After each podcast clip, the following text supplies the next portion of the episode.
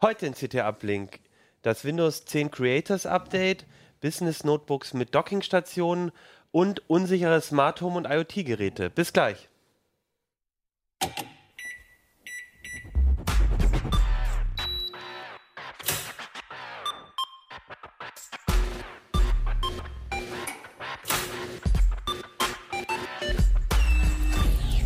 CT Uplink. Hey, herzlich willkommen bei CT Uplink. Mein Name ist Achim Bartschok. Wir reden heute nochmal über die CT Nummer 8, die rote CT. Ähm, wir haben nämlich heute noch ein paar Titelthemen dabei, die wir äh, auf dem Heft haben. Äh, da rede ich heute nämlich mit Florian Müssig. Mirko Dölle. Und Jan Schüssler. Ja, schön, dass ihr da seid. Ähm, Mirko, du hast heute die Smart Home äh, Titelgeschichte dabei. Das war ja ein, ein, ziemlich viele spannende, auch krasse Sachen. Da werden wir nachher drüber reden. Genau. Ähm, äh, Florian, du hast äh, frische Notebooks getestet Genau. und ich würde aber sagen, wir fangen an mit dem Windows 10 Creators Update, weil das ja auch diese Woche quasi, ich glaube, öffentlich veröffentlicht wurde. Ja, genau. Richtig, also, Jan?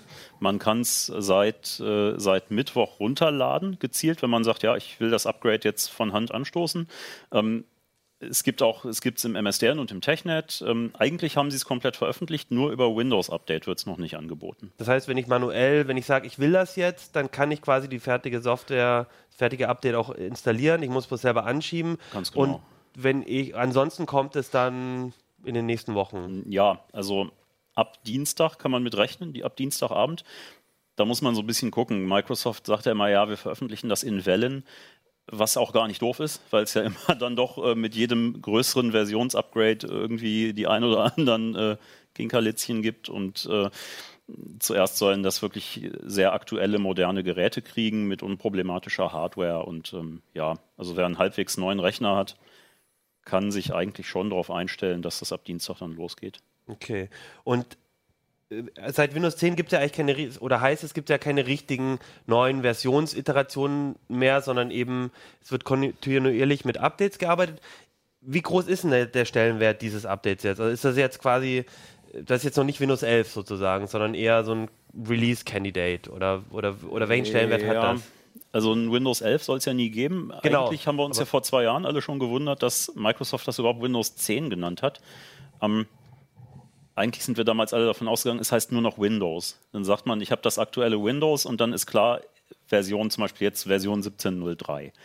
Ähm, genau, das, was jetzt so im Schnitt bislang zweimal im Jahr kommt, ähm, Microsoft nennt das Feature Upgrades. Ähm, ich sage dazu auch gerne Versionsupgrade, weil es wirklich die Betriebssystemversion auf eine neue Nummer hebt. Anders als die Sicherheitsupdates, diese kumulativen Patches, die jeden Monat kommen und dann ja eben kleinere Bugs fixen, aber vor allem eben Sicherheitslücken. Die ähm, Installationsart ist auch eine etwas andere. Ähm, wenn so ein normales Update installiert wird, werden einfach wirklich gezielt die Dateien, die sich geändert haben, ausgetauscht. Ähm, dieses Versionsupgrade ist bislang tatsächlich so, dass ein komplettes Image von Windows 10 von der neuen Ausgabe runtergeladen wird und das dann, naja, man könnte sagen, so drüber installieren, ne? Was, man, was früher so berüchtigtes Ding war, was eigentlich nie wirklich geklappt hat. Das geht mittlerweile schon so einigermaßen. Und das ist jetzt hier auch der Fall. Das ist jetzt quasi so ein Image-Austausch, ja? Ganz genau. Also, mit neuen ja. Features. Ja, und Microsoft hat es ja so ein bisschen, das heißt ja schon Creators Update und in den, das wurde ja, glaube ich, schon im, im Vorjahr, Ende letzten Jahres irgendwie mal gezeigt. Da ging es vor allem um 3D und, und also um so für die Kreativen. Aber eigentlich äh, ist es doch mehr. Also du hast ja auch, glaube ich, geschrieben, dass es eigentlich für jeden total spannend ist. Also genau, tatsächlich ist diese Creators-Geschichte ein ziemlich kleiner Teil. Sie, gut, da ist halt dieses Paint 3D mit drin. Ähm, ja, im Grunde eine, eine moderne App-Version von Paint ergänzt um 3D-Funktionen. Also du kannst dann so gezeichnete Sachen oder importierte äh, irgendwie Scans oder Fotos ähm, als 3D-Relief äh, äh, so erweitern, solche Geschichten. Dann sind da so ein paar Figürchen in 3D mitgeliefert. Das ist eigentlich alles mehr schlecht als recht und wirklich eine, eigentlich eine relativ belanglose Spielerei, möchte ich sogar sagen. Die Idee, Paint als, als moderne App aufzubauen, ist natürlich gar nicht so doof. Ne, Weil man sagt, okay, nach, nach den 20 Jahren kann das Ding vielleicht auch mal eine neue Oberfläche vertragen. Die ist aber bislang nicht so wirklich gelungen. Also viele Funktionen sind gar nicht ordentlich beschriftet. Ja, es steckt in den Kinderschuhen. Also das hat durchaus Potenzial, gar nicht mal wegen der 3D-Funktion, sondern eben, weil es wirklich eine Neuauflage, ein kom komplettes Redesign des bisherigen Paint ist. Ja. Also ich, ich musste sehr schmunzeln, weil ich fand, also Paint war immer so das Schlimmste an Software, was ich so gesehen habe, so, wo wirklich nichts gut, also selbst wenn irgendwie äh, beim Exportieren oder so gab es viel zu wenig Möglichkeiten und alles. Und dass sie jetzt konsequent die nächste Software auch nicht besonders dolle ist, finde ich da an der Stelle eigentlich fast schon wieder lustig. Ja, ich gestehe, dass ich Paint eigentlich äh, hier im Alltag sehr häufig nutze, oh. nämlich zum Einfügen von Screenshots. Okay. Einfach ganz mhm. banal Screenshot reintackern und im Zweifelsfall über eine Funktion, die man dann nochmal genau zeigen will, so einen, so einen roten äh, Rahmen, ja. so einen roten mhm. Kasten ziehen oder sowas. Dafür ist Paint tatsächlich super für so eine Alltagsaufgaben. Und da bin ich auch noch nicht so sicher, ob das so ganz leicht von der Hand geht mit dem, mit dem neuen Paint 3D. Empfehle ich dir sonst Screenshot, das benutze ich dafür, damit geht es auch ganz gut. Ja, okay. Mache ich jetzt mal kostenlos äh, Empfehlung ja. hier. Nein, das benutze ich nämlich dafür und da kannst du auch ganz einfach. Ja, Okay, aber das ist ja, wie gesagt, das ist ja eigentlich nur so dieses, mich erinnert es so ein bisschen, ich weiß nicht mehr, welche Windows-Version es war, wo dann auch irgendein Feature in den Medien, in den Vorstellungen total gehypt wurde und am Ende war das aber eigentlich das Unwichtigste. Und ich habe auch so das Gefühl, eigentlich, das ist sowas, was man schön zeigen kann, aber ähm, unterm, unter der Haube haben sich ja ganz andere Dinge getan. Zum einen ähm, glaube ich, ist das mit dem Datenschutz. Äh, unsere, wir, wir, kriegen ja regelmäßig Haue, wenn wir in, äh, in, in CT-Uplink über Windows 10 reden und dann sagen, ja, Datenschutz, naja, so schlimm ist es nicht, weil ja doch viele Daten abfließen. Und da hat jetzt ist im, Zuge des Creators Updates ja schon kleine Verbesserungen gemacht worden, glaube ich. Ja, so ein, so ein paar Verbesserungen gibt es. Also die erste, das sieht man gleich, wenn man es neu installiert. Ähm, es gab ja bislang diese Express-Einstellung, wo du mhm. dann, äh, wenn es dich begrüßen sagt, hey, äh, wir machen jetzt mal die Ersteinrichtung und du tackerst da gleich auf Express-Einstellung, schön, geht alles schnell. Dabei werden aber so ziemlich alle Einstellungen so gesetzt, wie du sie als datenschutzbewusster Mensch eben nicht haben möchtest. Ähm, also diese Schaltfläche hat Microsoft rausgenommen. Du kriegst einfach eine Seite zu sehen, wo es fünf Schalter gibt, die erklären, was sie machen, hm. die allerdings auch noch serienmäßig alle eingeschaltet sind. Okay. Ne, das ist äh, auch nicht ideal. Aber also sowas wie bei einem Fehler, schick mal dein ganzes Logfile, was auf deinem Rechner gerade passiert ist. Richtig, also an, bei Abstürzen erlauben sie sich halt durchaus einen kompletten hm. Speicherdump äh, abzuziehen, zu gucken. Erlauben sich auch das ist, das ist hier die Frage, ein, ein, ein Hauptkritikpunkt an, den Daten, an der Datenschutzsache ist ja gar nicht mal diese Geschichten, welche App kann worauf zugreifen, das kannst du ja alles relativ gut steuern, sondern diese, äh, diese Telemetrie-Geschichten und Diagnosedaten, die standardmäßig eben auf vollständig stehen. Und Microsoft hat gerade veröffentlicht, tatsächlich im Technet, was sie sich alles abgreifen und äh, naja, man kann fast sagen, eigentlich alles. Also sie gucken, wie du, wie du tippst, welche Wortkorrekturen du eingibst, äh, wie die Spracherkennung funktioniert, übertragen Samples von, äh, von Stifteingaben und also alles, alles Erdenkliche machen sie. Und sie sagen, sagen dazu, wir, wir nutzen das für nichts Böses. Klar. Aber das ist natürlich dann die Vertrauenssache. Inwiefern sage ich, ja klar, natürlich wollen sie an die Daten ran, weil die Daten wertvoll sind über das Verhalten der Nutzer. Und wenn du das auf einfach runterschaltest, diese Telemetriestufe, es gibt nur noch zwei, diese mittlere erweitert äh, Stufe haben sie auch rausgeschmissen. Wenn du das umschaltest, werden immer noch ein Haufen Daten erhoben, aber keine mehr, die so speziell auf dein persönliches Verhalten mit dem Gerät mhm. zurückzuführen sind. Also jetzt keine, keine Eingabedaten, also sondern was hast du für eine Hardware, genau, genau. welche Treiberversionen sind da drauf. Ähm, und das kannst du aber nicht abstellen. Auch. Welche Apps werden wie wann gestartet? Das kannst du tatsächlich nicht abstellen. Okay. Das können, das lässt sich in bestimmten Versionen Enterprise, lässt es sich abstellen. Ähm, dann hat man aber das Problem, dass wirklich nichts mehr übertragen wird was dazu führt, dass du auch keine Windows-Updates mehr kriegst. Okay. Ist ja klar, weil irgendwie muss Microsoft natürlich wissen, welche Komponenten des Systems und deiner Treiber sind auf welchem Stand, um dir überhaupt die Updates anbieten zu können. Und ähm, das ließe sich sicherlich auch mit weniger, äh, ja, mit weniger Datenmenge bewerkstelligen. Ja, es, es bleibt ein Kritikpunkt auf jeden Fall. Das, das heißt, datenschutztechnisch hat sich gar nicht, also an den äh, Sachen, was sie abgreifen können und was sie in bestimmten Fällen tun, hat sich gar nicht so viel geändert. Aber momentan kann man sagen, sie sind ein bisschen transparenter ja. geworden. Und ähm, sie zeigen am Anfang, wenn du es bei der Ersteinrichtung ein bisschen deutlicher, was sie da machen. Also die Chance, dass du es einfach überklickst, ist, ist, ist weniger geworden, weil sie dir schon auch dem, nicht nur dem CT-Nutzer, sage ich mal, sondern jedem ein bisschen klarer machen, hier, pass auf, hier sind die Häkchen, wir haben dir mal schon mal vorher ausgesucht, aber wir erklären dir, was wir da machen. Das heißt, ein bisschen so einen kleinen Pluspunkt im Gegensatz zu vorher gibt es, aber trotzdem immer noch ein großer Kritikpunkt, da wird ganz schön viel abgegriffen. Ja. Mhm. Gibt es denn für dich sonst noch Sachen, die jetzt bei dem, Up, äh, bei dem Creators Update spannend sind, wo du sagst, da hat sich was verbessert, verändert? Ja, eigentlich alle, also ein, Haufen Details. Sie haben ja, ähm, wenn man ein VPN herstellt, ist es, ist es wirklich ein kleines Detail. In Windows 7, Windows 8 war es so, du klickst auf dieses Netzwerk, dieses Schnellzugriffs-Icon, öffnet sich dieses, dieses Schnellzugriffs, Flyout nennen die Amis das, also diese, dieses Fensterchen dann klickst du auf Verbinden und dann verbindet sich, das, äh, verbindet sich der Rechner mit dem VPN. Und in Windows 10 hat sich da plötzlich die komplette große Einstellungsseite geöffnet, ja. auf der du extra nochmal das VPN auswählen musst und dann dort auf Verbinden mhm. klicken. Das haben sie rückgängig gemacht. Sowas. Du kannst dich, wenn du, ein Rech wenn du zu einem Rechner gehst, den mit einer PIN gesperrt hast, kannst du auf dem Ziffernblock einfach die PIN eingeben, ohne darauf zu achten, ist Numlock gerade an oder nicht. Also so Details, wo man immer im Alltag schon gesagt hat, das nervt irgendwie die sie jetzt ähm, tatsächlich mhm. dann doch mal abgestellt haben. Der äh, ja bei, bei Entwicklern oder Bastlern immer sehr beliebt. Der äh, Registry-Editor hat dann nach äh, 20, 25 Jahren eine Copy- und Paste-fähige Adresszeile bekommen. Also so, ne, so ein, das, das haben sie bei Windows 10 ja schon mal gemacht mit dem äh, äh mit der Eingabeaufforderung, Eingabeaufforderung ne, wo ja, sie, die Gott jetzt ja auch seit, seit ein, zwei ja. Jahren Copy-Paste-fähig ist. Also so, ja. so, Sachen, wo man sich eigentlich nur denkt, ja, warum hat das so ewig gedauert? Aber immerhin machen sie es jetzt. Ne? Und ja. Also ich nutze Edge und im Edge ist auch jetzt dann die Schaltfläche, wenn man eine Datei runterlädt, deutlich besser geworden, diese Auswahl, die man da bekommt. Da kommt man dann gleich zu Speichern, Speichern unter, was man alles dann vorher nicht hatte. Okay. Das kommt auch im Creators Update noch dazu. Ja, im Edge ist, was mir da aufgefallen ist, ist, dass Flash jetzt serienmäßig erstmal geblockt wird. Also du musst ja. jedes, jeden Flash-Inhalt genau. separat genau. aktivieren. Das ist eigentlich ein sehr lobenswerter Schritt. Ja.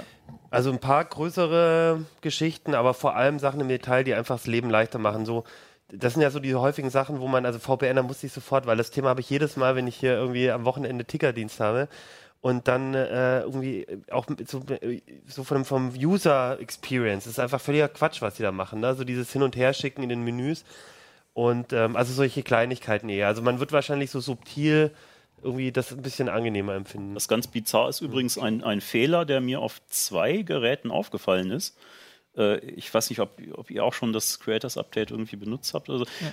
Wenn ich auf dem Desktop mehrere Icons liegen habe, so in einer Gruppe, ich markiere die mit der Maus und verschiebe die irgendwo hin, an eine andere völlig freie Stelle, um die einfach ein mhm. bisschen zu sortieren. Klappt das einmal, und wenn ich sie dann nochmal nehme und woanders hinschiebe, landen sie sonst wo, verteilen sich teilweise über den ganzen Bildschirm. Das ist also da war ich nicht sicher, ob, ob das dann irgendwelchen Eingabegeräten bei mir liegt oder. Das ist kurz vor Ostern, muss man was suchen. Das ist ja, also das, das war ein ganz seltsames Verhalten oder ob das irgendwie jetzt. Äh, ob da irgendwie ein Maustreiber bei mir gesponnen hat oder so. Keine also du, du, du, bist, äh, du bist zuversichtlich, dass es auch weiterhin äh, kleine also kleine Aufreger und Ärgernisse geben wird. Genau, wird ja nicht wundern, ne? den, den Bug, dass sie das Ding erstmal äh, in der Datenträgerbereinigung pauschal 4 Terabyte zum Freigeben äh, verspricht, den haben sie jetzt behoben. Ja, fand ich schade. Ja Auf meiner 256 SSD hätte ich das gerne gehabt. Ja. Gut, ja, dann, ähm, ach so, genau, letzte Frage ist, äh, die, wahrscheinlich äh, erübrigt sich die, ähm, ob ich es jetzt gut finde oder nicht, also es gibt jetzt auch nichts, was man da jetzt großartig schlecht finden kann. Ich kann es mich eh nicht dagegen wehren, so richtig, gegen das Update. Äh, also ja, man bekommt halt. Wie immer, genau. Ja. Also Home-Anwender haben tatsächlich eigentlich gar keine, na, ich sag mal, was, gar keine Möglichkeit, sich zu wehren. Ist natürlich immer technisch nicht ganz richtig, da kannst, kannst ja beigehend den Windows Update Dienst lahmlegen. Das ist natürlich nicht Sinn der Sache. Ähm, ich empfehle eigentlich dann immer, vielleicht sogar jetzt die Zeit zu nutzen, wo man wo man ja, man hat ja jetzt ein paar Tage die freie Wahl, installiere ich es oder nicht. Ja, ist ja für Home-Anwender gibt es jetzt tatsächlich ein Zeitfenster von sechs Tagen, wo sie frei entscheiden können, ob sie ein Update installieren.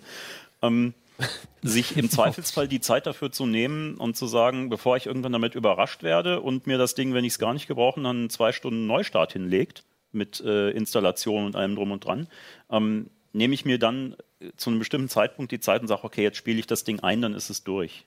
Mhm. Ähm, Pro-Anwender können natürlich sagen, ja, ich stelle auf Current Branch for Business um. Ähm, dann wird es erstmal pauschal für vier Monate geblockt und dann kann man natürlich in der Zeit immer noch sagen, okay, was ich nach drei Wochen, drei Monaten, mhm. okay, jetzt, jetzt erscheint mir das stabil genug, jetzt installiere ich es. Gut, und dann sind vielleicht auch die Sortierfunktionen der Icons wieder in Ordnung. Ja, schön. Ja, dann sind wir alle, glaube ich, gespannt, wenn wir ein, ein Windows haben. Hast du, hast du überhaupt noch ein Windows? Du bist ja eher so ein linux In der VM, in der VM. Ja, das ist äh, immer ein guter Ort auch dafür. Ne? Ich habe ja auch ein Notebook mit, mit Windows und ein Linux-Desktop-Rechner. Ich, ich lebe dann auch immer in zwei Welten. Ja, schön. Dann sind wir gespannt, gucken uns das an und ähm, Paint 3D, ich bin, ich freue mich. Na, nicht wirklich. Gut, von der Software zur Hardware. Wir haben Business Notebooks. Du hast Business Notebooks. Ich habe Business Notebooks, Florian. genau. Also und muss ich einmal dazu sagen, wo wir Thema Windows 10 hatten, auch da ist überall Windows 10 drauf, mhm. weil das sind Systeme mit Kaby Lake und die gibt es mhm. einfach nur noch mit Windows 10. Also früher gab es mal dann die Wahl, dass man das aktuelle Windows oder ein Windows 7 oder eine ältere Windows-Version als Businesskunde bekommt. Ist jetzt nicht mehr der Fall, weil es einfach keine Treiber mehr von Intel gibt für die Prozessoren und die Grafik. Das heißt, auf diesen Geräten läuft definitiv Windows 10, da kommt man nicht drum rum. Ähm, die Hersteller lösen es insofern das Problem, wenn man noch ein älteres Windows braucht, weil man Spezialsoftware oder sonst was, ist auch die Vorgängergeneration immer noch im Handel. Aber man kriegt halt nicht die aktuellen ja, Geräte. Okay. Naja, okay. Was ja dann oft nicht nur die CPU ist, sondern auch andere genau. Features, die dann im, im, im in der neuen, genau. neuen Generation der Notebooks Es ändert sich immer in jeder Notebook-Generation noch ein bisschen ja. was an den Anschlüssen ja. oder sowas. Also da kriegt man das nicht das Neueste mit. Ja das heißt, die haben jetzt alle aber auch auf jeden Fall so ein CPU-Upgrade genau, bekommen, was ja wahrscheinlich auch so ein bisschen vielleicht auch ein Grund war, jetzt mal die Geräte sich mal wieder anzugucken. Genau, einfach mal anzuschauen, was es da jetzt gibt. Ähm, 14 Zoll habe ich mir als Größe rausgewählt, weil es so eine Zwischengröße ist. 13 Zoll könnte man vielleicht jeder zu Hause, 15 Zoll auch noch etwas größer. Das ist halt sozusagen genau dazwischen. Und es ist halt, wenn man halt öfter mal auf den Bildschirm schaut, ist es, je größer der Bildschirm ist, schöner. Wenn man unterwegs ist, möchte man das Gerät möglichst klein und kompakt haben. Das ist der Kompromiss. Das, das, ist halt sozusagen mal wieder ein Kompromissgerät mhm. dazwischen. Und du hast hier, ich sehe Fujitsu, Dell, Lenovo und HP. Und HP, also eigentlich so die drei Klassiker bei den Business-Geräten. Genau, die sind alle mal dabei. Wenn man jetzt äh, nicht gerade ein MacBook vom Arbeitgeber bekommt, dann sind das, glaube ich, so die, die vier, die man sehr oft auf den Tischen im Büro sieht. Genau. Die haben natürlich auch alle unterschiedliche Serien zu unterschiedlichen Preispunkten. Ich habe jetzt jeweils die günstigsten 14 Zöller genommen. Das heißt es aber auch noch nicht in absolut. Ähm, so das ThinkPad, das da drüben steht, das sind nur 700 Euro. Das Dell-Gerät kostet über das Doppelte. Aber okay. es gibt halt dann halt bei Dell kein günstiges 14 Zöller. In anderen Serien oder mit anderen Display-Diagonalen schon, aber halt nicht da. Okay. Was ich mir vor allem mal angeschaut habe, ist ähm, die Docking-Lösungen weil da tut sich nämlich gerade viel. Ähm, man kannte es vielleicht früher, da stand auf den Business-Schreibtischen oder bei den Schreibtischen bei den Leuten immer so ein Keil und da wurde das Notebook einfach draufgelegt und dann auf diesen Connector, den man hier in der Mitte hat, den sogenannten Bottom Connector, der ist beim Notebook unten dran, da wird es dann einfach draufgelegt und dann sind alle Anschlüsse, die man hier hinten so schön dran hat, sind dann direkt mit der Notebook-Hardware intern verbunden. Das heißt, man braucht nichts mehr an- und abstöpseln, wenn man Monitor, LAN, USB-Geräte, sonst noch irgendwas gerne dran hätte. Zumal ja manche Notebooks auch gar nicht mehr all diese Anschlüsse anbieten. Genau. Ich habe gelesen, VGA-Anschluss ist gar nicht mehr unbedingt Standard. Nein. Das war ja früher für mich immer der Klassiker ja. beim Business Notebook, dass du noch für einen Beamer ein VGA hattest. Genau, auch das ist momentan nicht mehr Standard. Und dann hast du halt in der Dockingstation ja. aber in der Regel. Was an dieser Dockingstation auch noch immer eine schöne Sache war, Sie haben immer noch einen eigenen Einschaltknopf oder üblicherweise gehabt. Das heißt, das Notebook konnte mit geschlossenem Deckel draufgelegt werden. Man drückt da drauf und fährt alles hoch, wenn man es wirklich nur einen Monitor, Tastatur, alles am Schreibtisch hat. Das heißt, man braucht sich aufklappen. Und üblicherweise auch, wie jetzt hier auch an der Seite, einen eigenen Stromanschluss. Das heißt, man braucht auch kein eigenes Netzteil. Das läuft alles über diese eine Verbindung. Mhm. Das heißt, mit einem Handgriff kriege ich alles an und ab, was ich am Schreibtisch brauche. Und kannst die Kabel ansonsten einfach in der Tasche lassen, mit der du dann nachher, was ich im Zug... Genau. Ja, die Sache ist halt, so ein Anschluss, der unter den Notebooks drunter ist, ist in der Entwicklung teuer, hat viele Pins, ist empfindlich. Und auch wenn man jetzt diesen Docking-Anschluss gar nicht nutzen möchte, musste man ihn bislang bei, bei größeren Business einfach mitbezahlen, weil er ist drin und es ist einfach die Option da gewesen. Jetzt gibt es ja dann die schöne neue Welt mit USB-C.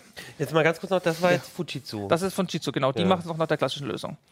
Dann habe ich hier noch einmal eine Dell-Lösung, sieht von hinten genauso aus, ist es als externes Kästchen drunter. Und die haben hier einen Typ C-Stecker. Typ C kann ja auch alles Mögliche, also nicht nur USB-Daten, sondern auch ähm, Video, da, Videosignal drüber schicken als Displayport und auch Strom. Das heißt, es bietet sich LAN? so. Nein. Ah, oh. Ups. Das kann es nicht. Ähm, schickt da alles drüber. Das heißt, man hat trotzdem noch einen Anschluss, der ans Notebook rangeht und kann darüber alles machen. Wenn man es hier dran sieht, also man hat das USB, klar, das geht drüber. Monitorausgänge gehen auch drüber. LAN geht nicht drüber. Da gibt's, muss man dann einen, so einen Trick greifen. Nämlich man baut in dieses Dock einfach einen USB-Chip ein. ein USB-LAN-Chip, also da ist ein kleiner USB-Hub Ah, drin, hängt ein so, USB-Chip okay, dran. und dann das heißt, man hat noch ein paar mehr Buchsen dann für das USB an sich und für den LAN-Chip und für den Audio-Chip, der noch dran ist und so weiter. Da gibt es auch noch die Möglichkeiten. Kann man sonst genauso machen. Hier am Dock wird ein Netzteil angesteckt und das versorgt dann auch das Notebook über dieses Kabel mit Strom.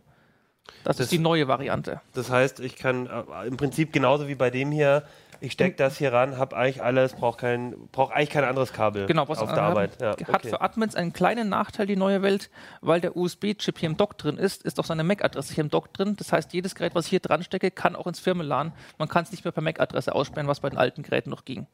Das heißt, da müssen Ah. Admins noch ein bisschen dran denken, dass da noch ein kleiner Unterschied ist. Aber wenn man sich nur auf die MAC-Adresse verlässt als Netzwerkzugangsschutz, ist das ja eh nicht so das Gelbe vom Ei. Insofern muss man halt noch ein paar andere Sachen da machen. Und ja. dann gibt es noch Zwischenlösungen. Ähm, es gibt ja auch schon seit Jahren Notebooks, die einfach keinen dedizierten Docking-Anschluss hatten. Da gab es dann solche Sachen wie hier diese ThinkPad-Docking-Station, die hat einfach ein normales USB-A-Kabel. Das kennt ja jeder. Bietet aber trotzdem die Anschlüsse, alle, die man so haben möchte. Also ist ein Monitoranschluss dran, LAN und die USB-Ports. Die lösen es auf eine andere Art und Weise. Da steckt nicht nur ein USB-LAN-Chip jetzt hier im Dock drin, sondern auch ein USB-Grafik-Chip. Hat jetzt dann insofern den Nachteil, alles, was ich jetzt über den Notebook-Grafik laufen lassen kann, geht jetzt da nicht unbedingt. Also ich kann zwar Office machen, ich kann auch manche Videos abspielen, aber irgendwelche kuriosen Videocodecs, die Hardwarebeschleunigung brauchen, die gehen darüber nicht. Und vor allem, es geht keine 3D-Grafik. Das können diese äh, USB-Chips Das heißt, wenn ich nicht. aufpasse und nicht dran denke, dann wundere ich mich, warum auf dem Bildschirm genau. funktioniert was und dann stecke ich es bei Genau, Büro also rein und es funktioniert für Büroarbeit, wenn ich nur meine ja. Office mache, Internet surfen, Ja. da ist es egal. Wenn ich aber denken. irgendwelche 3D-CAD-Anwendungen habe, dann ist das nicht Ist dann aber vielleicht auch nicht gerade die Lösung, die man haben will. Genau, nein, wahrscheinlich. muss dann, dann aber- kauft man sich wahrscheinlich eh ein anderes Notebook, ein bisschen Sollte, sollte man sich ja vorher bewusst sein. Ich meine, Ja. weil es halt so generisch ist, funktioniert es wirklich an jedem Notebook. Das heißt, ich kann auch jedes, da brauche ich kein Business-Notebook, da kann ich mir jedes Notebook nehmen, ah, okay. steck das einfach dran und dann das läuft heißt, das. ich habe äh, irgendwie ein HP ohne große Dockingstation-Möglichkeiten. Genau. Da könnte ich jetzt aber zumindest äh, Genau, mir so also- als Lösung fürs Büro auch nehmen. Was kosten sowas? So 100, das 200 170 Euro, um die Ja, Ecke okay. rum. Genau, also das heißt aber, das ist so eher so die zweite Wahl. Ist auch insofern äh, die zweite Wahl, Office. weil man hat immer noch einen ordentlichen Kabelsalat. Ich brauche einmal das USB-Kabel ans Notebook, ich brauche weiterhin das Netzteil vom Notebook Mhm. und das Dock hat auch noch einen Stromanschluss. Ist es nicht so schlimm, weil ich ja die ganzen anderen Sachen auch dran habe, aber man muss halt zumindest immer noch zwei Kabel vom Notebook abziehen, nämlich Mhm. Genau. einmal USB und einmal Strom. Und bei dem Dell mit USB-C, das ist dann aber auch Dell-spezifisch. Das heißt, das, Das, oder könnte ich es das gibt USB, USB Power Delivery, das geht alles. Dell macht trotzdem noch Sache, weil die liefern das mit 130 und 180 Watt Mhm. Netzteil aus. Der Standard zieht nur bis zu 100 Watt vor. Die machen dann noch ein bisschen was anderes, aber zumindest bis 100 Watt sollte das an jedem geben. Wir haben es nicht ausprobiert, weil wir jetzt nur ein Notebook damit Ja, da okay. hatten. Aber sollte gehen. Aber das ist auf jeden Fall eine spannende Information noch, weil vielleicht will ich mir doch nicht immer ein neues Notebook kaufen. Aber also ich denke, ich habe jetzt gerade drüber nachgedacht. Ich habe mir da eigentlich gar nicht so Gedanken drüber gemacht bei meinem Notebook, dass ich ja, vielleicht einfach so einen Standard äh, Dockingstation Man muss bei Arbeit. USB-C allerdings dann auch wieder aufpassen, weil der Standard alles kann, aber nichts fest vorgeschrieben ist. Ja, hatten Haben- wir ja großes Hat, Titelthema genau, hat dazu. man auch. Ich meine, ich habe jetzt hier nochmal die Docking-Lösung dann von HP mitgebracht. Das ist im Endeffekt genau dasselbe, ist auch ein Typ C-Anschluss. Aber man sieht schon an den Kabelstärken, dass das irgendwie ein bisschen was anderes ist. Das ist im Endeffekt nämlich nur ein reines USB-Dock, halt mit Typ C statt Typ A-Stecker. Das heißt, da geht es auch wieder nur USB drüber. Das sind ein USB-Grafikchip, der da drin steckt. Mhm. Das heißt, man hat wie bei diesem alten Typ A-Lösung genau dieselben Vor- Nachteile. Geht natürlich auch wieder überall. Mhm. Aber ich muss halt auf jedem Gerät wieder einzelne separate Grafiktreiber, LAN-Treiber und so weiter installieren, wenn ich dieses nutzen möchte. Okay. Und Strom geht auch nicht. Immerhin hat das als Unterwegslösung den Vorteil, dass da jetzt kein extra Stromanschluss für dieses kleine Dock fällig ist. Also vielleicht was, wenn ich äh, bei, bei irgendeinem Kunden bin oder so und dann möchte, dann weiß ich, der Genau. Beamer, äh, dass ich da halt ein bisschen Vorsorge Genau. treffe für sowas. Also für eine PowerPoint-Präsentation, für Ja, Excel, okay. Office, sonstige Sachen, da Aber- reicht die USB-Grafik auch völlig vielleicht aus. fürs eigene Büro ist es dann schon ein bisschen Wenn man als Architekt mager. allerdings das schöne neue Haus in 3D zeigen möchte, ist das die falsche Lösung. Okay. Gut, und was mich eigentlich überrascht bei den, bei den Geräten, also sowohl die Dockingstationen, gut, die sind auch so zwischen, was waren das, 100 und 300 Euro oder so. So um die Ecke rum, ja. Ähm, das ist, äh, ich glaube, das sind normale Preise, aber die Geräte, dass, dass du halt inzwischen auch ganz, ganz ordentliche Business-Notebooks, die halt so diese Voraussetzungen haben, natürlich auch ein bisschen mit Tricks, weil die Dockingstationen halt nicht mehr Ja. so mit Pin-Connector und so sind.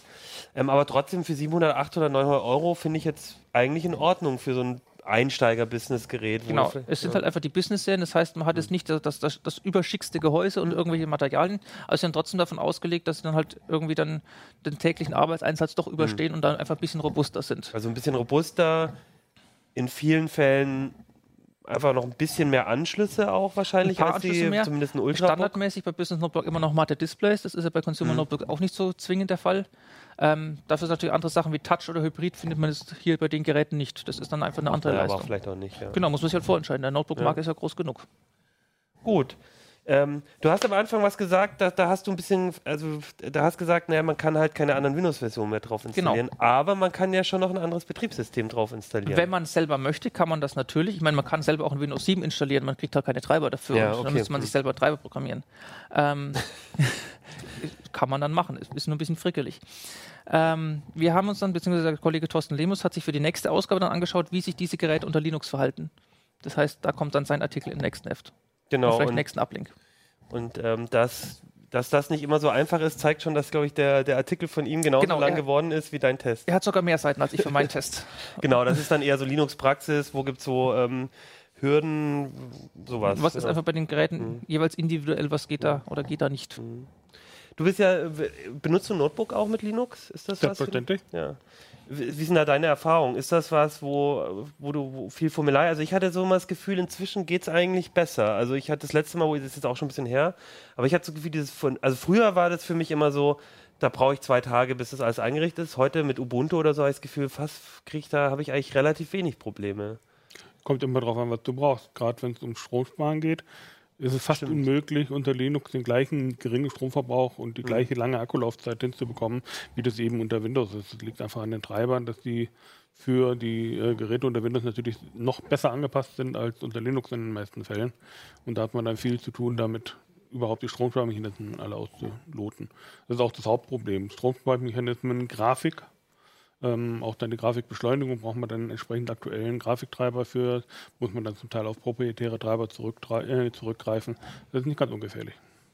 Okay, vielleicht müssen wir da einfach mal gucken. Also wenn euch das interessiert, ähm, dann ähm, schreibt es einfach in die Kommentare, dann, Genau. weil dann laden wir einfach Thorsten nochmal ein. Genau. Ich habe ja ein bisschen, das kann ich jetzt zugeben, jetzt wo du schon hier sitzt, ähm, ein bisschen dafür äh, Werbung machen müssen bei den anderen Moderatoren. Wir saßen am Montag in der, in, der, in der Vorbesprechung für die Sitzung und äh, ging um die Themenauswahl und ich wollte unbedingt die Business Notebooks, weil ich das total spannend finde. So, ah, Notebooks, ah, das ist doch langweilig. Aber ich finde das immer noch total spannend und gerade Bei ähm, Docs tut sich halt Gerade bei den. Docs, ja, w- weil sich jetzt auch ein bisschen was ändert. Ähm, also wenn ihr das auch interessant findet und das Thema Linux auf den äh, Notebooks, dann schreibt uns doch, weil dann haben äh, Kino, Hannes und Co. überhaupt keine Wahl, als das äh, in Da der muss nächsten Sendung auch zu machen. Thorsten schon mal sicher. Genau. Eine Frage hatte ich noch vergessen, die Ja. setze ich noch am Schluss. AMD ist ja jetzt gerade wieder im Desktop-Bereich im Kommen und äh, irgendwie alle sagen, boah, toll, endlich passiert da was. Wie sieht es denn da bei den Notebooks aus? Können wir da noch was nichts. erwarten? Also bei den Geräten ist alles Intel, auch generell ist AMD eher so eine Randposition momentan am Notebook-Markt. Das dürfte sich wieder ändern und ich erwarte, dass sich was ändert, wenn die Prozessoren was taugen. Ich meine, bei Ryzen haben sie ja gezeigt, der Prozessor ist da, der kann was. Ähm, jetzt ist halt die Frage, sie müssen jetzt halt, halt auch Notebook-Varianten von denen liefern. Das heißt vor allem welche mit integrierter Grafik. Bislang sind es ja nur diese 8 Kerne oder 6 Kerne, Ja. die es gibt für den Desktop ohne integrierte Grafik. Für ein Notebook braucht man integrierte Grafik. Und die kommen erst noch. Offiziell ist die Ansage zweite Jahreshälfte. Ähm, es hieß allerdings bei Ryzen auch schon bis Ende 2016, das ist März 2017 geworden. Das heißt, da muss wohl noch ein bisschen flexibel sein oder die Durchstrecke könnte länger sein, je nachdem. du erwartest, dass es vielleicht noch nicht unbedingt zum Weihnachtsgeschäft soweit ist. Ich sage immer, CES am Jahresanfang ist immer so eine schöne Messe. Das heißt, da müssen wir dann vielleicht doch noch mal äh, in einem Jahr noch mal drauf gucken, wahrscheinlich dann vielleicht Ja. zuerst. Aber das, Gut, kann, aber- das können sie auch gestaffelt machen. Aber du bist da zuversichtlich, dass die das, dass da auch ein bisschen Bewegung im Notebook-Markt kommen könnte. Gehe ich mal stark davon aus, dass sich Okay. da auch wieder was tut. Gut, spannend. Das äh, würde uns ja freuen, denke ich mal, wenn dann ein bisschen, ein bisschen mehr Konkurrenz ist. Äh, gut. Ja, schön. Dann äh, danke. Das war auf jeden Fall ein sehr guter Einblick und ich gucke mal gleich, dass ich mir so eine Dockingstation noch Müssen leider alle wieder zurück. Mit, ah, hätte ich gesagt, gleich mitnehme. Dann kommen wir jetzt zum Titelthema noch. Genau. Mirko, du hast ähm, übers, mit ein paar Kollegen auch über Smart Homes, IoT-Geräte geschrieben und zwar, wir haben jetzt schon öfters mal Themen, Titelthemen, Schwerpunkte gemacht, wo es vor allem darum ging, ähm, was kann man alles, wie kann man es gut vernetzen und du hattest die, die schöne Aufgabe jetzt auch mal so ein bisschen zu gucken, äh, was machen die eigentlich alles so falsch, wenn es um Sicherheit geht. Da haben wir immer mal wieder Artikel drüber, die die Haare sträuben lassen und ich kann ja schon so viel vorwegnehmen, auch hier gab es wieder so ein paar echt Geschichten, wo man sich echt fragt, was Jetzt haben sich auch die Fu äh, Fußnägel noch gekräuselt. Okay. ja, Sag mal, Smart erzähl mal. IoT-Geräte sind ja nun Brot und Butter, also von wegen Brot und Butter. Diese, diese WLAN-Steckdose bekommt man, bekam man Anfang Januar bei äh, Aldi einfach so dazu, so mit einer weiteren Funksteckdose noch für draußen, für den Garten. Und naja, mit sowas fängt das dann gerne mal an. Das landet im ähm, Einkaufswagen und wird mitgenommen. Und zu Hause guckt man dann erstmal, ja, was hat man sich damit überhaupt eingehandelt? Und das ist gar nicht so trivial. Was allerdings ganz trivial ist, und da legen auch die Hersteller ganz großen Wert darauf, es muss einfach einzurichten sein. Und das ist auch das größte Problem an diesen Geräten. Dadurch, dass wir alle auf diesen Komfort achten und ähm, es soll ja einfach gehen. Es soll ja gar nicht problematisch sein, sowas Reinstecken, zu benutzen. Knopf drücken, genau, läuft. reinstecken, Knopf drücken geht. Das ist genau das Problem, was wir haben, weil durch den Komfort verzichten die Hersteller immer weiter auf Sicherheit. Ähm, Sicherheit bedeutet auch immer ein bisschen Unbequemlichkeit. Und je leichter so ein Gerät in Betrieb zu nehmen ist, desto albtraumhafter ist dann, sind dann die Sicherheitsaspekte. Ähm, ganz konkret bei dieser WLAN-Steckdose von Aldi Süd. Ähm, ja, das Anladen ist ganz einfach. Man steckt das Gerät in die Steckdose, lädt sich dann huch, im App Store die entsprechende App dafür herunter und muss dann in der App einfach nur noch im eigenen WLAN, äh, das eigene WLAN hat er schon selbst erkannt und muss jetzt einfach nur noch in der App das Passwort, das WLAN-Passwort eingeben und schon auf ganz magische Weise verbindet sich diese Steckdose, die überhaupt gar keine Verbindung zu diesem Tablet hat, mit, auf ganz mysteriöse Weise mit dem eigenen WLAN, kennt das Passwort und äh, kann sich einloggen und man kann dann darüber ähm, diese äh, Steckdose schalten. Toll. Tolle Sache, genau das. Aber. Genau das Aber kommt. Ähm, eigentlich ist das ja völlig unmöglich, weil wir Ja, haben ja hier ja. ein verschlüsseltes WLAN. Das heißt, alles, was dieses Tablet funkt, ist ja verschlüsselt. Wir haben ja einfach ein WLAN mit WPA2, äh, PSK und allem Pipapo. Hochsicher, selbst die NSA ähm, hat, hat ihre Schwierigkeiten damit, das zu knacken.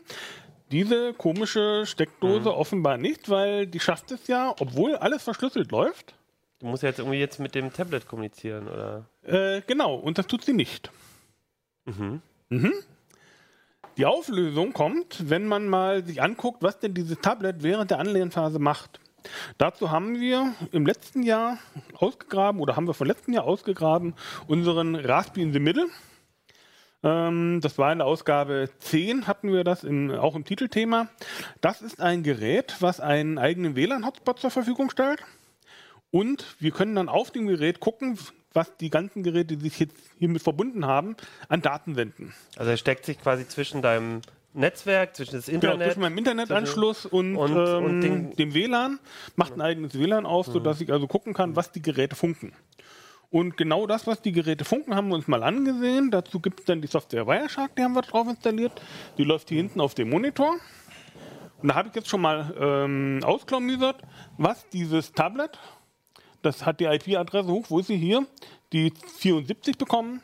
Was dieses Tablet während dieser Anlernphase überhaupt macht. Habe schon mal ein bisschen ausgefiltert und Also habe herausgefunden, Ganz, ganz kurz, die Software, alles was durchgeht jetzt quasi da durch, guckt, äh, wird jetzt hier geloggt und wird dir angezeigt. Genau, das heißt, du kannst jetzt schön jeden Verkehr und du musst halt dann, weil es recht viel ist, halt äh, filtern nach einem speziellen Gerät, das Genau, ich muss ja, weil weißt, das, macht äh, das. Tablet, Ja. das funkt ja jetzt nicht nur für die App, das funkt ja auch seinen normalen WLAN-Verkehr, Genau. guckt nach Updates, es sind im Hintergrund noch die Mails, die abgerufen Mhm. werden und so weiter.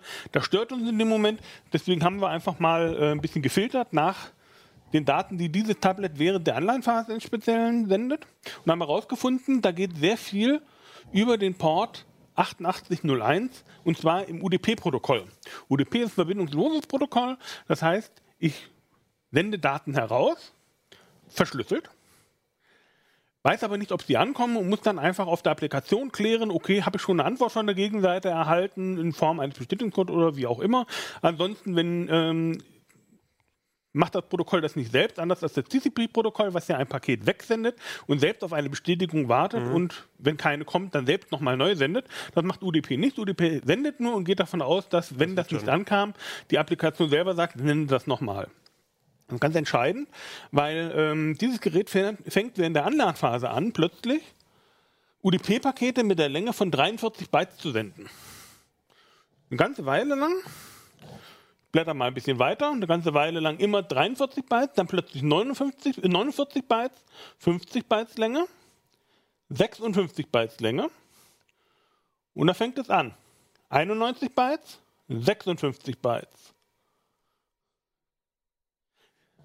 Diese Initialisierung mit den 56 Bytes habe ich herausgefunden, wenn ich ein anderes Protokoll aufmache. Einen Moment. So.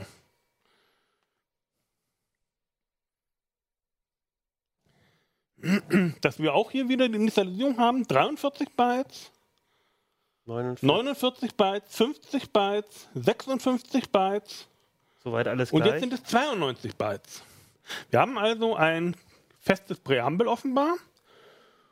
Und dann haben wir etwas, was sich geändert hat. Was hat sich geändert? Na, mein WLAN-Passwort. Im ersten Fall hatte ich nämlich das WLAN-Passwort 123456778. Da war nach den 56 Bytes 91 Bytes Länge, die gesendet wurden. Hier in dem Fall habe ich das WLAN-Passwort 223456778. Also aus der 1 wurde eine 2. das, Und heißt, plötzlich sind es 92 Bytes. Das heißt, er sendet. Jetzt machen wir das mal. Jetzt gucken wir uns das Protokoll an für 323456778. Ich ahne, was jetzt kommt. Gut, ich habe auch den Artikel gelesen, aber ich ahne Unsere trotzdem, Zuschauer jetzt kommt. wahrscheinlich auch schon. 43 Bytes, 49 Bytes, 50 Bytes, 56 Bytes, 93 Bytes. Mit anderen Worten, über die Länge der UDP-Datenpakete überträgt diese ab. Das WLAN-Passwort, das ist genau wie Morsen. Lang, kurz. Das heißt, obwohl alles verschlüsselt ist, Obwohl das verschlüsselt ist, die eigentlich kommunizieren können an der Stelle, kommunizieren Sie darüber, dass diese WLAN-Steckdose auf diese charakteristische no- ähm, 47 Bytes, 49 Bytes, 50, 56 Bytes wartet und dann anhand dieser Charakteristik erkennt, okay, hier ist ein Anlernprozess, der läuft. Und dann darauf wartet, nach den 56 Bytes kommt mein erstes Zeichen. Im Klartext. Und das heißt, jemand, der das weiß und bei dir in der, in der Nähe von diesem Tablet ist, Kann mein WLAN-Passwort kann das. WLAN-Passwort einfach mitlesen. Genau das. Super. Das heißt, wenn das nächste Mal bei Aldi in der Werbung diese WLAN-Steckdose auftaucht, am besten einfach mal den eigenen Raspi in the Middle, den man sich bis dahin vielleicht nachgebaut hat, auf Mitlesen schalten und dann findet man anhand dieser charakteristischen Fingerabdrücke dann die WLAN-Passwörter der gesamten Straße. Das empfehlen wir natürlich nicht an dieser Stelle. Aber das ist, ja, das ist ja der Hammer. Also ich meine, gut, das ist ja dann auch so ähm, Security by Obscurity. Ne? Wenn es keiner weiß, ist ja egal. Aber das ist natürlich, ähm, da kommt jeder dann in dein WLAN rein. Das ist ja nicht mal irgendwie nur so, das funkt irgendwelche Nutzerdaten, sondern damit kannst du halt, kommst du komplett in den... In, den- also, An den Schlüsselrand, genau. Ich krieg- ist kriege ja- also den WLAN-Schlüssel, meinen geheimsten Schlüssel, den ich ja brauche, um mein WLAN vor Missbrauch zu schützen. Mhm. Den pustet mein Tablet bei der, beim Anladen von dieser Steckdose für jeden mitlesbar übers Netz heraus.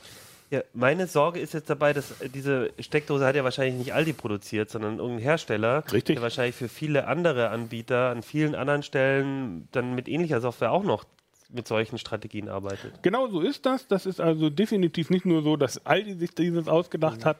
Dieses Morsen ist tatsächlich Industriestandard. Auch zum Beispiel die WLAN-Kameras von Foscam benutzen einen ähnlichen Morsecode, nicht den gleichen, sondern die haben das Passwort ein bisschen besser verschleiert, aber eben auch nur verschleiert und nicht verschlüsselt. Benutzen aber die ähnliche Technik. Da macht die äh, ab im Prinzip das gleiche. Sie sendet ein charakteristisches Paketmuster. Darauf wartet das Gerät beim Anlernvorgang und kann anschließend dann aufgrund der Längenunterschiede der Pakete das WLAN-Passwort auslesen. Das ist also ja im Prinzip Industriestandard. Das macht jeder.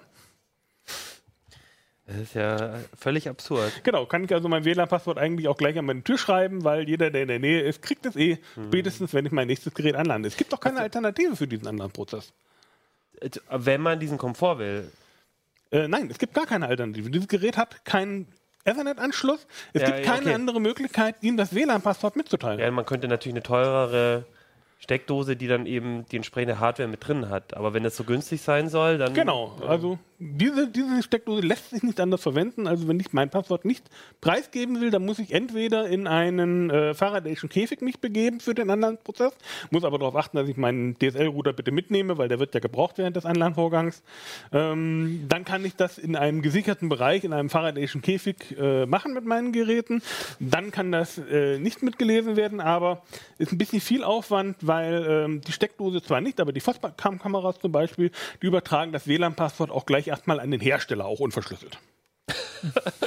Weil für den Fall, dass man nochmal eine Kamera von denen anlernen möchte, dass man dann nicht den Aufwand hat, nochmal das Passwort einzugeben, bekommt der Hersteller das eigene WLAN-Passwort und überträgt das dann zur Kamera, damit sich das ähm, leichter Da einrichten lässt. tun sich Abgründe auf. Das ist ja. Ah. Ja, Wir haben erst an der Oberfläche gekratzt. Oje. Das große Problem bei diesen Geräten ist nicht unbedingt die Einrichtung, die ist auch ein Problem. Das große Problem sind versteckte Funktionen. Diese Schaltsteckdose zum Beispiel lässt sich laut Handbuch, laut Hersteller nur mit der zugehörigen App bedienen. Was nicht drin steht, in dieser WLAN-Steckdose befindet sich außerdem ein Webserver, der mit einem Standardpasswort gesichert ist, über den man das WLAN-Passwort auslesen kann und diese Steckdose in einen eigenen Access Point umwandeln kann. Natürlich kann man sie auch schalten darüber, das ist ja Kleinkram. Das hat man vermutlich deswegen gemacht, weil man keine Lust hatte, diese ähm, Web-Oberfläche ins Deutsche zu übersetzen. Die gibt es nur auf Chinesisch. Aber äh, dank Google Translate und Augmented äh, Reality ist es ja kein Problem mehr heute, eine chinesische Website auch in Deutschland zu äh, lesen. Äh, insofern hat man da die Möglichkeit. Dass dieser Webserver ungesichert ist oder nur mit Standardpasswort gesichert ist, erfährt man nirgends. Das erfährt man erst, wenn man sich das Gerät anguckt, die Dienste anguckt, die dort laufen und darüber dann ähm, weiter guckt, was kann ich damit überhaupt anstellen. Das heißt aber in 99 Prozent der Fälle oder wahrscheinlich noch mehr, äh, die Leute kaufen sich das Ding, stecken es irgendwo rein, benutzen das, sind eigentlich glücklich darüber und merken überhaupt nicht, dass da im Hintergrund ein Webserver läuft. Und die haben ja auch gar nicht die Chance, irgendwie ihr Passwort zu ändern, wenn sie überhaupt nicht Richtig. wissen, dass es das gibt. Genau das. Und das, äh, ja. Und äh, sind die da Sachen da drauf? Wahrscheinlich, weil der Hersteller halt auch Funksteckdosen produziert, die diese Funktion haben und die dann in der Anleitung Genau. stehen. Und der hat aber halt eine, eine Platine, eine Software, eine für alles, weil er da nicht So ist 20 das. verschiedene Sachen produzieren will. Genau so ist das. Das liegt an der Massenproduktion. Die Massenproduktion sorgt auch dafür, dass es nicht nur immer wieder versteckte Software gibt, sondern auch versteckte Hardware. Hier haben wir zum Beispiel eine Schaltsteckdose von AVM. Das ist die Fritz DCT 200. Ähm, ist in dem Fall keine WLAN-Schaltsteckdose, sondern eine DCT-Schaltsteckdose, lässt sich mit der Fritzbox verbinden und ist halt eine ganz normale ähm, Schaltsteckdose, die man dann über die Fritzbox schalten lassen kann. Ja, was man auch vorhatte irgendwann einmal, äh, man hat sich überlegt, ist vielleicht ganz praktisch, wenn man auch durch Klatschen mal schalten kann. Davon hat AVM aber niemandem was erzählt. Deswegen befindet sich in der Steckdose Vielleicht können wir das mal kurz reinhalten. Ich weiß nicht, ob man es sieht, weil der Zoom ist relativ hoch. Aber auch ein Mikrofon. hier an der Stelle, genau. Der silberne Knopf mit dem schwarzen Fell oben drauf. Dieses Mikrofon ist dafür gedacht, um ein Klatschen zu erkennen, damit die Schaltsteckdose auch als Klatschsteckdose verwendet werden kann. Dass es diese Möglichkeit geben soll, hat AVM in der Beschreibung auf, dem, auf der Verpackung niemandem verraten. Das ist jetzt erst seit Februar möglich. Dieses Mikrofon ist aber schon seit Jahren bestückt. Das macht man deshalb, weil man eben nur eine Hardware-Plattform herstellen möchte. Weil jede Veränderung an der ähm, Platine, jede Änderung an der Bestückung bedeutet eine Prozessveränderung in der Herstellung, die mit neuen Einrichtungskosten einhergeht, bedeutet, dass dieses Gerät neu zertifiziert werden muss und, und, und. Es ist also im Zweifel billiger für den Hersteller, gleich alles einzubauen, was er denkt, vielleicht mal zu brauchen, bevor er es überhaupt nutzt. Das Dumme daran ist, die Kunden, die diese Fritz-Steckdose seit Jahren gekauft haben, haben nichts davon erfahren, dass auch ein Mikrofon da drin ist. Wir haben AVM natürlich danach gefragt, was das soll und ähm, wie das denn aussieht mit Abhören, ähm, weil das Gerät soll ja schon zumindest auf Klatsche reagieren. Erklärte man uns, also da bräuchten wir uns keine Sorgen zu machen. Über das DHCT-Protokoll sei es nicht möglich, ähm, das sei nicht spezifiziert, dass man dort die Sprache von diesem Mikrofon übertragen könnte. Ob das ein Hacker trotzdem hinkriegt, wissen wir natürlich nicht, aber prinzipiell sagt AVM, das wäre okay, das wäre sicher. Man würde hier nicht die Gefahr eingehen, dass der Raum abgehört würde und die Sprache an die Fritzbox und damit ins Internet dann irgendwann übertragen wird. Trotzdem ist es ja eigentlich dann schon nett. Ich glaube, du hast ja auch geschrieben, dass es in, den, in der Anleitung zum Beispiel einfach nicht dokumentiert ist. Genau, das ist Weil es ja auch kein. Feature ist. Aber das, ähm, also man möchte es ja vielleicht trotzdem einfach wissen. Also das ist dann, Genau, also ich als Kunde möchte schon wissen, wenn ein Gerät, und das wäre auch etwas, was der Gesetzgeber tun könnte, ein Label hätte, über, enthält Überwachungstechnik. Weil neben dem Mikrofon ist dort auch noch ein Temperatursensor eingebaut. Wenn man schon mal dabei ist, dann macht man es gleich richtig. was und ja auch davon sinnvolle niemand was. Genau, wo es sinnvolle Der lässt Funktionen sich gibt. auch noch nicht nutzen. Aber ja, aber trotzdem will man vielleicht wissen, was ist da Genau drin. das. Ich Und möchte wissen, wenn in den Geräten Ja. ein Mikrofon steckt, eine Kamera Ja. steckt, von der ich nichts weiß. Zumal, wenn man jetzt so eine, jetzt bei der, nicht bei der Fritzbox, aber bei, äh, bei, der, bei, der, ne, bei dem Netzteil, aber bei dem Aldi-Ding, wenn dann auch noch irgendwelche Stellen sind, die dann dem Hacker im Zugriff lassen Richtig. und dann ist da noch eine, wenn da jetzt noch ein Mikrofon drin wäre, ne, dann weiß der überhaupt Richtig. nicht mehr, was dann alles passieren kann. Genau das. Okay, wir haben jetzt schon viele Beispiele. Du kriegst noch eins. Ich sehe diesen. Gut, dann nehme ich das Neueste. Ach so, nee, ich dachte, du nimmst den äh, Staubsauger. Wir hatten auch den Staubsauger, der den Raum Staubsauger haben vermisst. wir noch, ähm, der, das, die Wohnung kartografiert und das natürlich nach China sendet. Ähm, kurz nach Veröffentlichung der äh, CT kam etwas heraus. Ähm, die Entwickler haben und die Hersteller haben sämtliche ähm, Hemmungen verloren, was das Design von Geräten angeht. Welche Funktionen man überhaupt in ein solches Gerät integrieren sollte. Was dort jetzt gerade in der Detailkamera zu sehen ist, ist ein Dildo mit Vibrator und in der Spitze eingebauter Kamera mit Beleuchtung. Als Sexspielzeug. Gibt es auch gerade im Angebot für so ungefähr 150 Euro. Dieses Gerät wird normalerweise mit der zugehörigen App bedient, hat WLAN und man kann dann mit der App sich koppeln an das Gerät, kann dann das Gerät darüber steuern und kann die Videos von diesem Gerät abrufen. Das ist aber nicht alles, was dieses Gerät kann. Was der Hersteller auch noch, äh, auch noch eingebaut hat, ist einen Access Point mit einem Standardpasswort, nämlich 8 mal die 8. Sodass also nicht nur jemand, der in dem eigenen WLAN ist, diese doch sehr interessanten Bilder abrufen kann, sondern jeder, der sich in der Nähe, in der Funkreichweite dieser wasserdichten Endoskopkamera befindet. Das reicht noch nicht. Außerdem gibt es noch nicht. einen Telnet-Zugang mit einem Standard-Root-Passwort, über das man sich aus der Entfernung einloggen kann, um dann zum Beispiel einen Skype-Connector, der bereits vorgesehen ist, zu bedienen, um die Bilder auch gleich weiterzuleiten, die Videos zu speichern, die Bilder zu speichern. Dass man natürlich darüber auch kompletten Zugriff auf sämtliche Hardware-Funktionen dieses Gerät hat, Vibrationsstarke, Vibrationsfrequenz und so weiter, ist ja außen vor. Also selbst ein, man muss nun wirklich sagen, intimes Gerät mit, einem solchen, mit einer solchen Funktionsvielfalt auszustatten und dem Anwender davon nichts zu erzählen, zeigt, was die Hersteller im Auge haben und wie sehr sie unsere Privatsphäre für wichtig und für schützenswert erachten. Gott, was, also, boah, also Gibt es etwa für 150 Euro auch in Deutschland zu kaufen? nicht zu empfehlen, würde ich jetzt mal sagen. Ja, was macht man da? Also da, also mir fällt jetzt nur noch ein, dieses ganze Zeug weg. Aber eigentlich Nein, da schade. gibt noch Also jetzt- Alternativen. um manche Sachen bin ich mir jetzt nicht so, aber die Netzteile, äh, die, die, die Funksteckdosen, das sind ja schon Sachen, die man eigentlich gerne benutzen möchte. Genau, Und und die kann man auch benutzen, indem man sie in ein eigenes WLAN und ein eigenes Netzwerk einsteckt, äh, einsperrt. Das heißt, ich brauche für diese WLAN-Steckdose ein eigenes WLAN mit eigener SSID, wo ich dann nur diese Funksteckdosen reinsetze. Und auch bitte nicht mit anderen Herstellern mische, damit nicht eventuell Angreifer es schaffen, von dem einen Gerät auf das andere überzuwechseln. Ich muss also, und dazu kann ich zum Beispiel die Gastnetzfunktion meines äh, WLAN-Routers zu Hause benutzen. Ich muss also in jedem Fall dafür sorgen, dass meine IoT- und Smart Home-Geräte getrennt sind. Und zwar getrennt von meinem Netz, wo ich meinen PC betreibe, wo meine privaten Bilder durchgeleitet werden, wo ich irgendeinen ähm, Netzwerkspeicher drauf habe, ähm, drin, drin betreibe, wo Daten abrufbar werden. Weil diese Geräte müssen als feindliche Geräte angesehen werden, solange bis das Gegenteil erwiesen ist. Und das heißt, diese Geräte müssen abgetrennt werden, müssen in ein eigenes Gastnetz oder noch besser ähm, moderne WLAN-Access-Points bzw. WLAN-Router ähm, haben auch Multi-SSID-Unterstützung. Da gibt es welche, die schaffen pro Frequenzband 2,4 GHz, 5 GHz bis zu 10 SSIDs pro Frequenzband, unterstützen außerdem VLAN. Das heißt, ich kann die einzelnen SSIDs in einem VLAN durchleiten zu meiner Fritzbox und sie dort in ein Gästenetz einpacken, sodass sie gegeneinander alle abgeschirmt sind. Das ist genau das, was ich machen muss. Ich darf auf keinen Fall diese Geräte neben meinem PC im selben Netzwerk betreiben. Das wäre fahrlässig.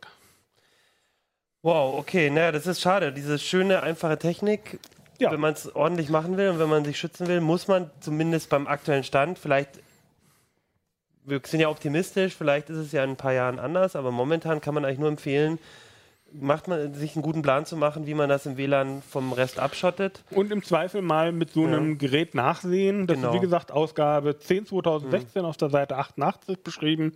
Der Nachbau auch mit Wireshark und allem drum und dran. Ein bisschen selber Ähm, auf, auf Genau, dass man sich selber für wenig Geld nachaufbauen kann. Raspberry Pi 3 reicht dafür völlig, also ungefähr kosten 50 Euro. Und damit kann man dann auch nachgucken, was diese Geräte alle funken und ähm, ja, was die überhaupt machen. Denn es sind tatsächlich Blackboxes für den Anwender, weil er weder vom Hersteller erfährt, was die Geräte wirklich machen und auch nicht erfährt, was diese Geräte wirklich können. Und da muss dringend ähm, eine Regelung her, dass der Kunde zumindest von solchen Dingen, die seine Privatsphäre massiv gefährden, äh, äh, erfährt. Davon muss er erfahren. Ja, ich würde sagen, schönes Schlusswort äh, bei diesem echt, also sehr krassen Thema. Ich kann euch nur noch mal empfehlen, lest auch noch mal die CT, weil wir haben jetzt noch nicht mal alle Beispiele, wir haben noch nicht mal alle Beispiele heute gehört. Da sind nämlich noch ein paar andere drin, für die jetzt die Zeit nicht mehr reicht. Und da steht auch noch mal sehr ausführlich drin, wie man das gut abschottet. Da haben die Kollegen ja auch sehr Genau. ausführlich dazu Wie geschrieben. man das in VLAN packt. Und, und dann würde ich sagen, guckt mal, guckt rein ähm, und, und, und überlegt euch gut, was ihr kauft und wie ihr es absichert. Und wenn ihr dann ein bisschen entspannter seid und das gemacht habt, dann macht was Schönes, kauft euch ein Business Notebook oder Genau. installiert das neue Windows-Update. und dann entlasse ich euch ins Wochenende oder äh, in den Arbeitsalltag mit euren Notebooks. Nächste Woche gibt es eine neue CT. Ostern ist dann schon.